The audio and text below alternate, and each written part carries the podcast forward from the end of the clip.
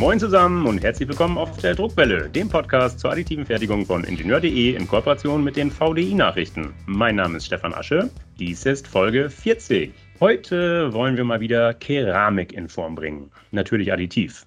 Dazu gibt es bereits ein in der Industrie etabliertes Verfahren.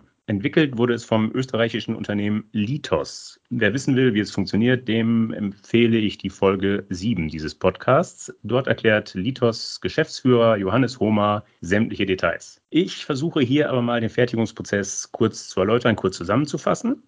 Zunächst wird eine keramisch beladene Flüssigkeit, der sogenannte Schlicker, in eine transparente Wanne gegeben.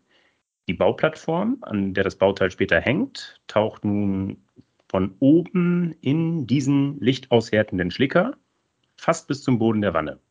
Von unten strahlt nun eine Lichtquelle selektiv in das Schlickerbad und härtet das Schichtbild aus. So entsteht Schicht für Schicht ein Grünteil. Dann folgt der zweite Produktionsschritt. Das Grünteil muss im Industrieofen entbindert und bei hohen Temperaturen gesintert werden. Dann ist das Bauteil fertig. Nun soll es ein alternatives Druckverfahren geben. Jedenfalls wird daran im Forschungsprojekt UKP SLS Keramik gearbeitet. Was das ist und wer sich dahinter verbirgt, das werden meine heutigen Gäste uns erläutern. Sie sind uns per Internet zugeschaltet. Ich freue mich sehr begrüßen zu dürfen Anne-Marie Leier von der Ernst-Abbe-Hochschule in Jena sowie Daniel Stürzner, Geschäftsführer der LCP Laser Cut Processing GmbH aus dem ostthüringischen Hermsdorf. Hallo zusammen, bitte stellen Sie sich selbst kurz zunächst mal vor. Ja, hallo. Äh, mein Name ist, wie der Herr Asche gerade schon gesagt hat, Annemarie Leier. Ich bin hier an der Ernst-Abbe-Hochschule wissenschaftliche Mitarbeiterin und Doktorandin auf dem Gebiet der additiven Fertigung von Glas- und Keramikmaterialien. Und in diesem Gebiet siedelt sich ja auch das Forschungsprojekt an, was wir heute vorstellen möchten, ähm, welches wir, wie bereits erwähnt, mit der Firma LCB in Hernsdorf bestreiten. Perfekte Überleitung zum Herrn Stürzner. Wenn Sie sich bitte auch noch kurz vorstellen. Super. Schönen guten Tag, Herr Asche. Hallo zusammen. Mein Name ist Stürzer Daniel. Ich bin 41 Jahre alt, habe Volkswirtschaft an der Friedrich-Schiller-Universität in Jena studiert. Nach einigen Aufenthalten war ich von Anfang an dabei, als 1992 mein Vater das Unternehmen, die LCP, gegründet hat. Nachdem ich alle Stationen durchlaufen habe, bin ich 2013 zum Geschäftsführer ernannt worden. Die LCP selbst hat ca. 70 Mitarbeiter, mehrere Fertigungsstätten hier am Tridelta Campus in Hermsdorf, dem Hightech-Standort für Keramik und Elektronik. Und die LCP selbst hat sich von Anfang an mit Feinbearbeitung von Sondermaterialien wie technischer Keramik und der Verfahrensentwicklung und Weiterentwicklung von Laserfarben beschäftigt. Perfekt. Wir sind also in einem Forschungsprojekt. Sagen Sie kurz, wer finanziert ist, bis wann? Das ist äh, mehr minder ein klassisches ZIM-Projekt, äh, Zentrales Innovationsprogramm Mittelstand vom BMWK, wie es jetzt heißt. Und die Beteiligten sind einmal die Ernst-Aper-Hochschule in Jena als Forschungspartner und die LCP als Industriepartner. Ähm, und das Ganze soll laufen bis 30. Juni 2023.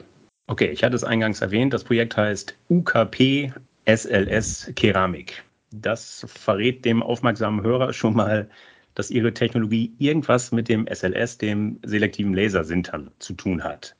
Das SLS-Verfahren kennt man aus dem Kunststoffbereich. Ein Laser sintert da schichtweise Kunststoffpartikel zusammen. Das führt über zur ersten Frage.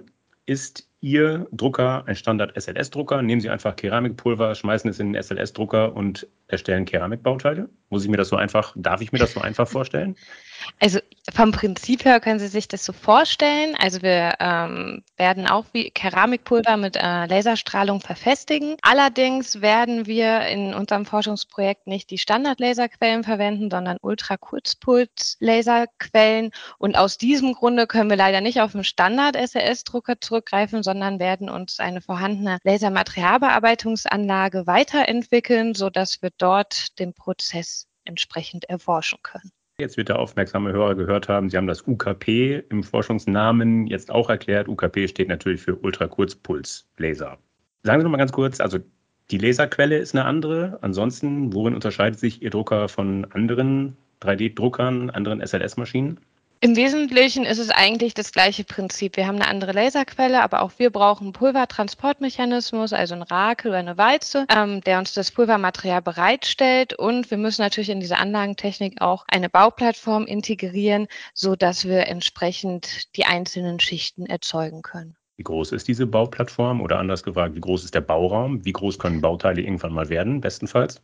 In der Lasermaterialbearbeitung hängt es sehr oftmals von dem ähm, verwendeten Scansystem ab. Ähm, in unserem Fall ähm, haben wir ein, Durch, ähm, ein Scanfelddurchmesser von 50 mm, ein Fokusdurchmesser von 30 Mikrometer circa, ein Z-Verstellweg von etwa 200 mm erreichen. Das ist natürlich entsprechend durch entsprechend andere ähm, Strahlablenkungssysteme äh, auch noch vergrößerbar, aber jetzt für uns, für unser Forschungsprojekt reicht uns erstmal diese Größe vollkommen aus. Okay, und damit kommen wir zu diesem ominösen UKP, dem Ultra-Kurzpulslaser. Herr Stürzner, erklären Sie, was ist das? Genau, das, das Herzstück quasi der Anlage ist erstmal klassisch äh, ein, ein Festkörperlaser mit einem Jack-Kristall, äh, emittiert dort äh, eine Laserstrahlung bei einer Wellenlänge von 1030 Nanometern, also Nahinfrarotbereich, hat eine Leistung, sehr leistungsstark von 80 Watt und hat unglaubliche Pulsdauern oder man könnte sagen auch Pulskürzen von 300 äh, Femtosekunden bis 10 Pikosekunden trauen Sie sich zu, die Funktionsweise eines solchen Ultrakurzpulslasers verständlich zu erklären? So als wäre ich sechs Jahre, nein, 16. So als wäre ich 16 Jahre alt. Ich fange erstmal an mit den tatsächlich extrem kurzen Pulsdauern. Ne? Sie stellen sich vor, 1,3 Sekunden braucht das Licht vom, vom Mond zur Erde. Und wenn Sie jetzt ungefähr 300, 200 Femtosekunden haben, durchdringt das Licht in dieser Kürze der Zeit maximal ein menschliches Haar. Ein menschliches Haar ist ca. 100 μ dick im Durchmesser. Jetzt muss man das wahrscheinlich ein Stück wirken lassen. Ansonsten haben wir ein Fokusdurchmesser, ja, der Punkt, der Brennpunkt des Lichtes ist so klein, der liegt bei ca. 27,4 Mikrometer und auch das im Vergleich zu einem menschlichen Haar, ne, das jeder wahrscheinlich täglich fast in der Hand hat, ist ungefähr nur ein, ein Viertel so groß im Durchmesser. Mhm. Und wir haben natürlich Repetitionsraten, Frequenzen von 20 äh, Megahertz, was extrem hoch ist. Und äh, dadurch, durch diese Repetitionsrate, die sehr groß ist und die hohe Leistung, den kleinen Fokuspunkt, können wir sehr, sehr lokal begrenzt das Material aufschmelzen, was uns dort in dieser additiven Bauweise extrem hilft und sehr große Vorteile bietet. Ich würde gleich zur nächsten Frage überleiten. Die Unterscheidung zwischen einem normalen Laserstrahl äh, und einem UKP-Laser habe ich mir vorgestellt oder würde ich gerne erklären, physikalisch sehr vereinfacht. Sie haben einen heißen Sommertag, Sie nehmen eine Lupe, bündeln das Licht und brennen in ein Blatt Papier ein Loch. Wie passiert es? Es raucht, es stinkt und das ganze Loch sieht außenrum verkohlt schwarz-braun aus klassischer Laserstrahl.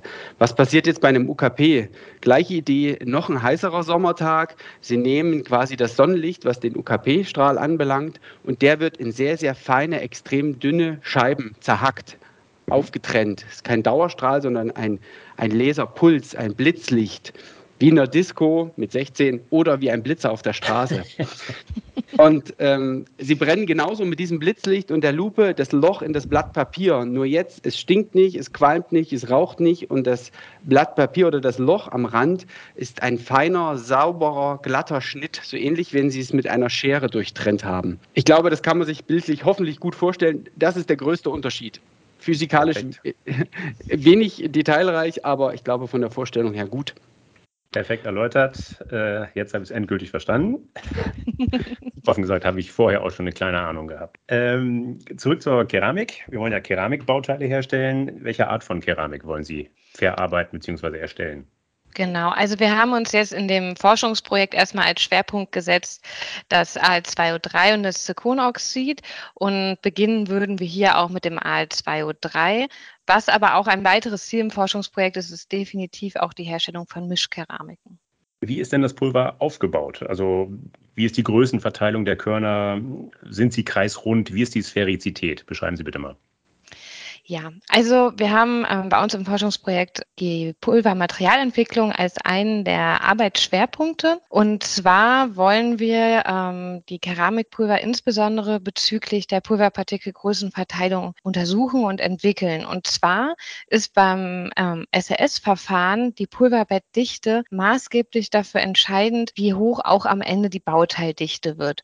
Und aus diesem Grunde wollen wir unterschiedlich, äh, unterschiedliche Partikelgrößen Größen miteinander mischen und somit die Pulverbettdichte erhöhen. Was wir dabei auch untersuchen wollen, sind sphärische und spratzige, also nicht sphärische Partikelformen, ähm, welchen Einfluss das jeweils auf die Bauteildichte am Ende hat. Okay, das heißt, es ist kein Standardpulver, was ich überall kaufen kann, sondern schon ein extra auf diesen Prozess abgestimmtes Pulver. Genau. Also es sind, äh, werden kommerzielle Keramikpulver verwendet, die man so kaufen kann. Und dann haben wir noch zusätzlichen Partner, die Firma Rösler, die uns dann die Pulver entsprechend mischt, diese kommerziellen Pulver genau miteinander vermischt, sodass wir so eine bimodale Pulverpartikelverteilung erhalten. Verraten Sie mir ungefähr, was sowas kostet. Was kostet so ein Kilo speziell zusammengemischtes Pulver? Genau, also im Moment, ähm, das wissen wir noch nicht, ist halt noch Forschungsgegenstand. Äh, das muss am Ende die Firma Röster oder auch der Herr Störzner kalkulieren. Aber ähm, um mal so eine Größenordnung zu haben, ähm, die Pulver momentan liegen zwischen 8 Euro pro Kilo und 250 Euro pro Kilo. Also irgendwo in dem Rahmen werden wir uns dann sicherlich auch eingliedern. Zurück zum Druckprozess. In welchen Schichtstärken wollen Sie das Pulver im Bauraum ausbringen? Also natürlich immer so gering wie möglich, um eine möglichst äh, schöne Auflösung zu erzeugen. Am Ende hängt es aber natürlich ab, ähm, welche maximale Partikelgröße wir verwenden. Aber unser Ziel soll es sein, im Bereich von 50 Mikrometer zu liegen. Jetzt ist diese 50 Mikrometer dünne Schicht äh, im Bauraum ausgebreitet. Jetzt kommt der Ultrakurzpulslaser von oben, nehme ich an, und trifft auf die Partikel. Beschreiben Sie bitte mal, was passiert im Pulverbett, was passiert mit den Partikeln? Also diese Pulver werden ganz eng aneinander, ach die Pulver, die ähm, einzelnen Pulse werden ganz eng aneinandergereiht, ähm, so dass die Pulverpartikel erwärmt werden und das so, dass diese sich dann miteinander verbinden.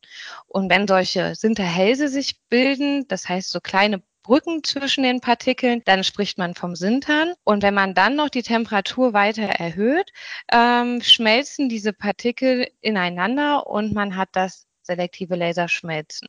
Und da wir ja eine möglichst hohe Bauteildichte erreichen wollen, wollen wir auch in diesen Schmelzbereich ankommen am Ende.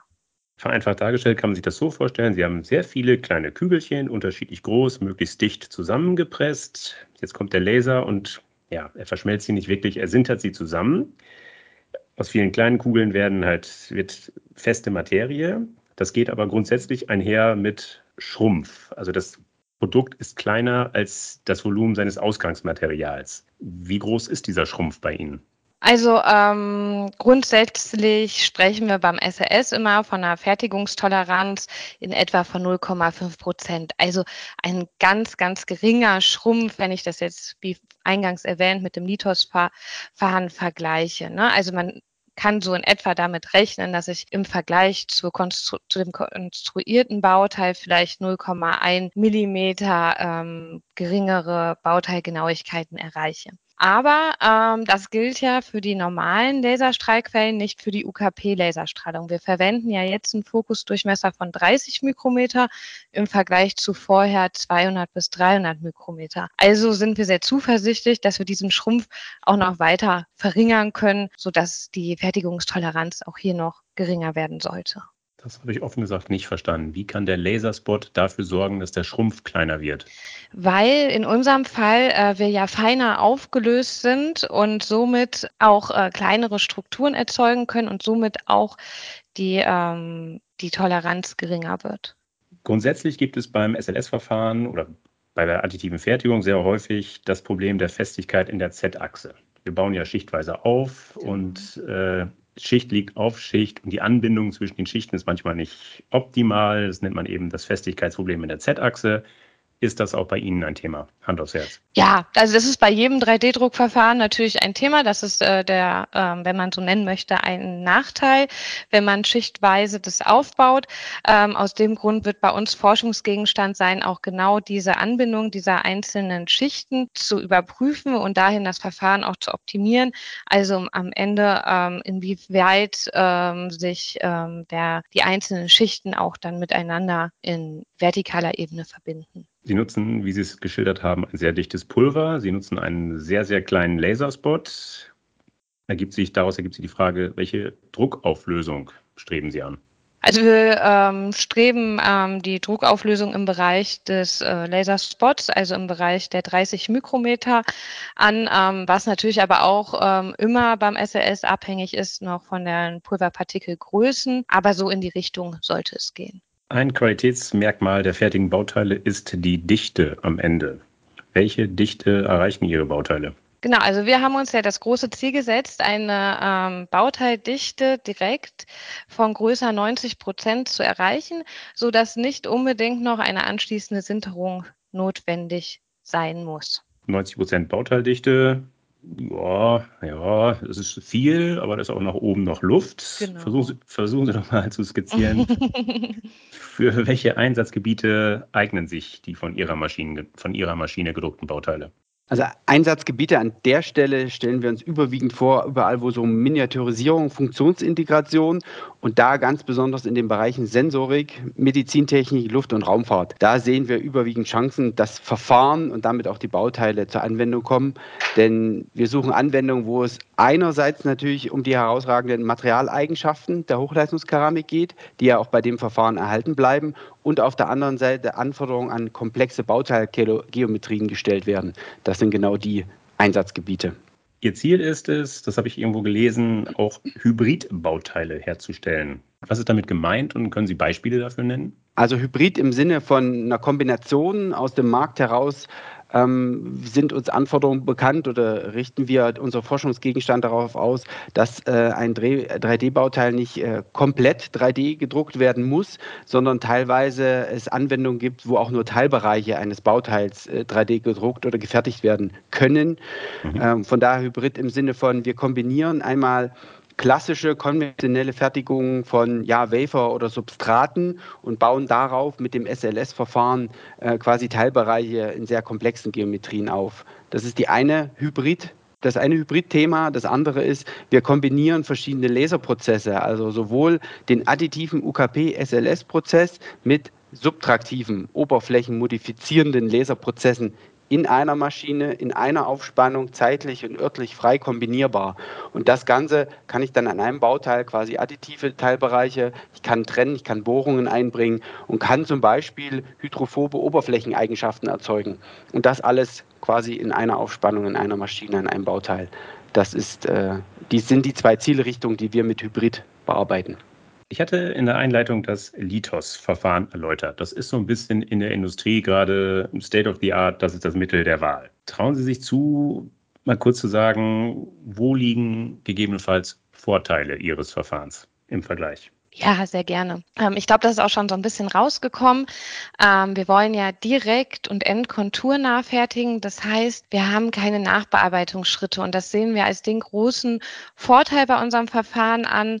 Also wir haben wirklich, wenn wir das im das Bauteil fertiggestellt haben, müssen wir es maximal noch reinigen und dann wären wir fertig. Das ist ja beim Litos-Verfahren, muss ja anschließend noch entbindert, gesintert werden, wo man dann doch eine deutlich längere Produktionszeit hat.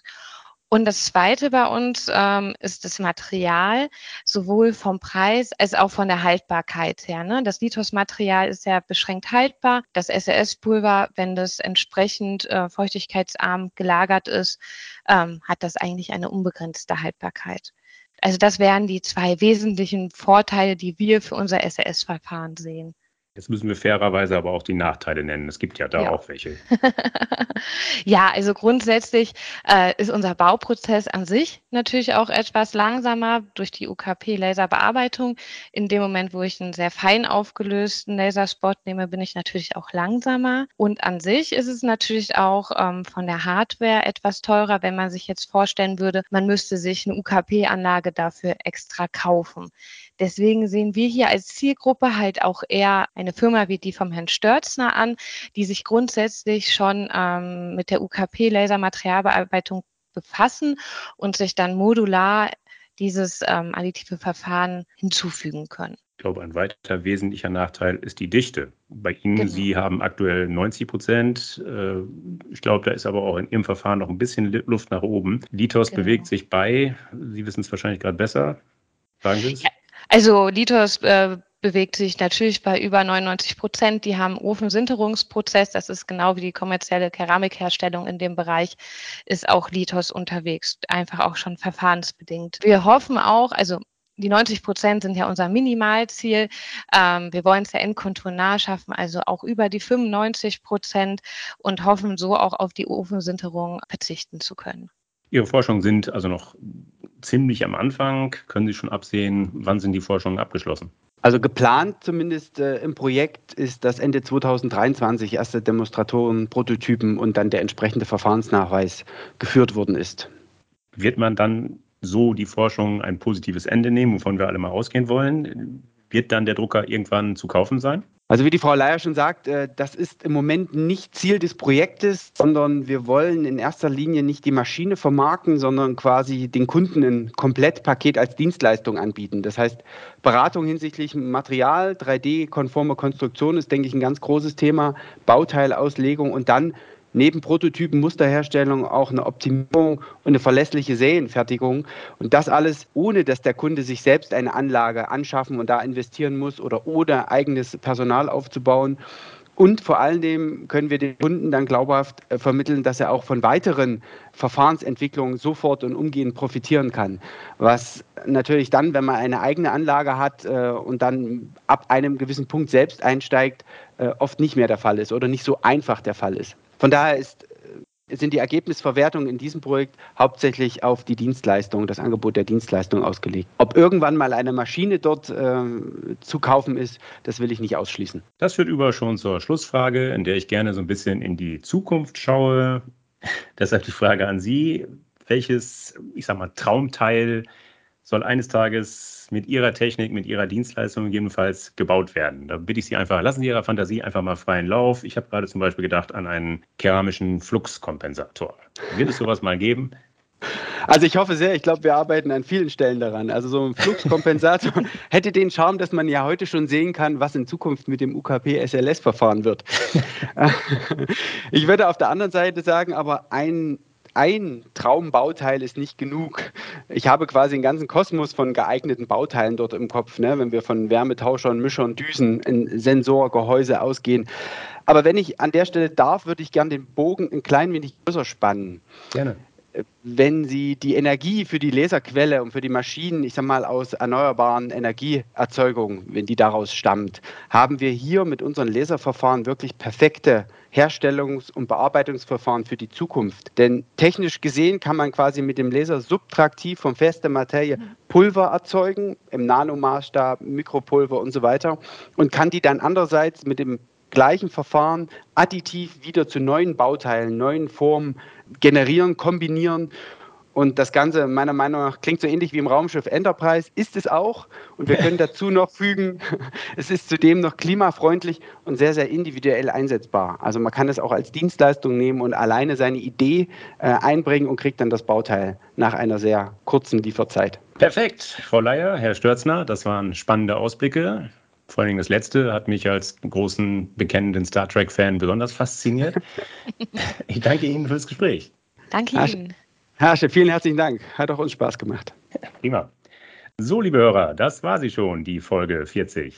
Ich hoffe, dass sie Ihnen gefallen hat. Dann empfehlen Sie uns gerne weiter. Sie finden die Druckwelle überall dort, wo es gute Podcasts gibt. Also auf Podigy, Spotify, iTunes, Google Podcast, Amazon Music Podcast und natürlich, last but not least, auf ingenieur.de. Wenn Sie Anregungen oder Kritik äußern wollen, dann freue ich mich auf Ihre Zuschriften. Sie erreichen mich unter der E-Mail-Adresse druckwelle.ingenieur.de. Sollten Sie auch an Technikthemen abseits des 3D-Drucks interessiert sein, dann empfehle ich Ihnen die VDI-Nachrichten.